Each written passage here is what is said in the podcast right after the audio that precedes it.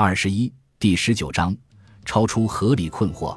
陪审团可以按照法院设定的两套标准提交裁定。对于法院提交给陪审团的事实问题，有时要求陪审团给出一个毋庸置疑的答案；有时，如果陪审团的回答具有压倒性的证据的支持，也是足够的。亚里士多德对我们回答各类问题的方式做了一个类似的区分。向陪审团给出的毋庸置疑的答案，我们有时可以用知识性的陈述来回答问题。当我们的答案不是由知识构成时，亚里士多德把它们称作观点。观点在一定程度上接近知识，是由于观点有证据的支持。在这个天平的另一端，是那些完全不受证据支持的观点。亚里士多德对知识和观点的区分十分苛刻，可能太苛刻了，以至于我们要是没有资格都很难接受。对于他来讲，我们如果有知识。我们知道的就是由必要的事实组成的，我们对这样的事实坚定地给予肯定，是因为他们是毋庸置疑的。比如，我们不会质疑一个有限的整体大于它的任何部分。如果有个东西是个有限的整体，那么它一定比它的任何一部分都大，不可能不是这样的。这种不言自明的事实包括的一个例子是亚里士多德所指的知识。另一个例子是由那些不言自明就正确的前提所有效展现的结论构成的。当我们肯定这样的结论时，我们不仅知道他们确定是真的，我们还知道为什么他们确定是真的。知道了他们确定是真的原因后，他们所确定的就不可能还有其他结果。那么现在我们就拥有了必要的事实。在亚里士多德生活的那个年代，他认为数学。尤其是几何学是高级知识的例证。今天我们对数学的观点不同于亚里士多德，然而数学比其他任何一种科学都更接近去例证亚里士多德所指的知识。考虑到几何学的真实性，我们就可以理解亚里士多德对知识和观点所做的另外一个区分。他说有两种方法可以肯定几何证明的结论。会做证明的老师可以借助推理证明来确定结论。我们说这个老师是有知识的。相对而言，学生们不懂得证明。他们之所以认为结论是正确的，仅仅是因为老师说它是正确的。他们其实没有推理证明这方面的知识。即使事实本身是一个必要的事实，你要得到别人对你证明的结论的认可，就需要把它当做观点而不是知识去展示。对于我们大多数人来讲，我们所熟悉的科学事实就是得到科学家认可后的我们所持有的观点，而不是我们自己拥有的知识。我们发现这种区别知识和观点的方法更有用，也更容易被接受。我们知道，仅仅有非常少的表述是必然正确的，因为他们是不言自明就正确的，与他们相反的就不可能。所有其他表述表达的观点也许对，也许不对。尽管亚里士多德把所有这类表述称为观点的表述，我们看看是否能把观点分为两组，其中一组和亚里士多德所指的知识相似。我们持有的观点要么被推理或观察支持，要么不被支持。比如，我有一个观点，仅仅是因为别人告诉我它是对的，我自己没有任何其他的理由认为它是正确的。所以，它对我来说只是观点。事实上，这种表述也许是正确的，这不会让它仅仅是观点的程度更少一些。我们一直在关注如何确定观点的对错。我现在除了别人的权威以外，没有合理的依据来认定它的正确性。我们每个人都有很多个人的偏见。我们认为正确的东西，仅仅是因为我们想相信它们是真的。其实我们并没有什么合理的理由，相反，我们只是情感上愿意这样想。比如，人们经常认为他们自己的祖国是世界上最好的国家，这也许是真的，也许不是真的。说它是真的，甚至可以引用一两个例子，或者给出这么认为的理由。他们只是希望去相信它是这样的。一个人在情感上被这种主观意愿的想法所左右。这样的表述就是纯粹的观点，其他人也许从情感上被正好相反的观点所左右。这种观点和那种观点，两种观点也许完全相反，也许都是没有理由或者原因支持的。所以，这种观点和那种观点都一样。说到纯粹的观点这件事，每个人都有权选择自己倾向的观点，自己从情感上得以联系的观点。关于这样的观点，没什么可争议的，至少没有理由去争议。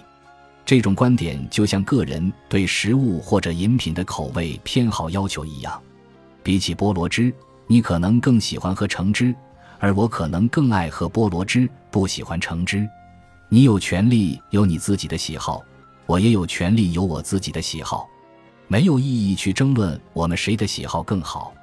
只有当我们的不同观点不是刚才我们提到的纯粹的观点时，观点的不同才有争论的必要。也就是这些观点不仅仅是个人偏好、个人品味，或者只是我们希望相信的事。比如，我有充足的理由认为，当我们用尽了煤或者石油这样的矿物燃料后，利用太阳能会给我们提供足够的能源。你也许有充分的理由认为太阳能不能解决这个问题。另外，我们每个人都能引用一些对能源资源仔细研究后得出的数据。没有人能说服别人。然而，我们所持有的观点，我们所持有的不同、有争议的观点，在我们看来不是纯粹的观点。让我们假设我们自己都没研究过能源问题。关于这个问题，我们只是读过别人写的东西。我们所持的相反的观点是基于别人的权威。让我们进一步假设你是这一领域比较权威的专家，或者说是别人信赖的权威人士、绝对的专家。亚里士多德会说：“你有更强的说服力。”在他看来，要么是大多数人持有的观点，要么是大部分专家持有的观点，或者是专家中有最高级别的人持有的观点。才有可能成为比较好的观点。当我们持有的观点是基于科学证据和科学推理的时候，我们越来越接近亚里士多德所指的知识了，我们就离纯粹的观点越来越远了。在我们这个时代，那些由大量证据支持的观点和由最靠谱的推理所支持的观点，就是科学家们所认为的知识，它却不是亚里士多德所认定的术语中的知识。因为随着科学的进一步发现，更多的证据偏向了相反一方的观点，所以我们现在宣称我们知道的观点以后，也许会成为两个对立的观点中不是更好的那个，或者经过进一步的科学思考，发现有更好的理由去支持那个相反的观点。我们现在所知道的科学结论没有一个是最终正确的结论，也就是说，没有一个是完全正确的。没有一个是通过进一步的调查和思考不可能再被更正的最终的结论。我们认为，科学结论的对立面总是有可能存在的，因为没有一个科学结论本身是必须正确的。然而，许多世纪以来，大量的科学结论得到大量有力证据和经得起挑战的推论的支持。事实是，这些新的发现可能会减少反对这些结论的人。或者对于这件事新的思考，会在很大程度上挑战支持这些观点的理由。这两个事实都不会阻止我们去认为这些结论是完善的知识，至少目前是这样。由目前我们所拥有的大量证据和最佳推理所支持的科学论断，是我们有权认定为知识的唯一观点吗？不，哲学论断也可以是我们有权认定为知识的观点。因为他们有合理的推理和证据支持，而不是被这些推理和证据反对。哲学思想的结论和科学研究的结论有什么不同？答案就是这两个词：思想和研究。科学结论是基于科学家进行的调查研究，不管是在实验室内还是实验室外进行的。为了得出这些结论，科学家们的思考本身是绝对不够的。这种思考一定是对于周密计划和认真执行的研究或者调查的观察和结果所进行的思考。相对而言，哲学思想得出的结论是基于日常经历，这种经历是我们每个人日常生活中不用做研究都能经历的，不用刻意去开展经过周密计划的调查研究。哲学家不进行研究，他们不设计实验，也不展开调查。关于日常经历的哲学思想，始于大部分人都持有的常识性观点。哲学思想改进了这些常识性观点，它更能让人反思，让人更善于分析。这件事就我来看，得出最好、最优的结论，就是我所称为的亚里士多德的不寻常的常识。无论是科学结论还是哲学结论，通常都是对我们经历的概括，要么是通过研究或者调查得到的特殊经历，要么是不经过调查或者研究得到的经历，即我们每个人都有的日常经历。正如我们在前面的一个章节中提及的，一个单一的否定性的观察就会让我们的概括变成错误的。对于哲学概括和科学概括都一样适用。一种概括没有被证明是错误的时间越久，我们就越有权利把它当成既定的知识，尽管我们绝不能把它当作终极正确的知识，就是那种不可能再被修正或者不可能被拒绝的知识。哲学结论不受调查或者研究结果的影响，它基于普遍经历，但不是特殊经历所得出的结论。这是两千多年前亚里士多德得出的结论，在今天的哲学知识领域依然能够宣告其应有的地位。自从他的那个时代到现在，我们的普通经历都没有证明他们是错的。亚里士多德那个年代被接受的大部分科学结论，现在都已经被抛弃或者被修正。他们要么是被后来的研究发现证明是错误的，要么是被更好的思想、更好的观察或者更仔细的调查研究所修正或者改进。并不是所有的被认定为既定知识的观点都呈现出通过经历所得出的科学概括或者哲学概括这种形式。历史调查或者研究得出关于一些特殊事实的结论，如一些事件发生的日期、一些个人变成统治者的过程。导致一场战争爆发的条件等。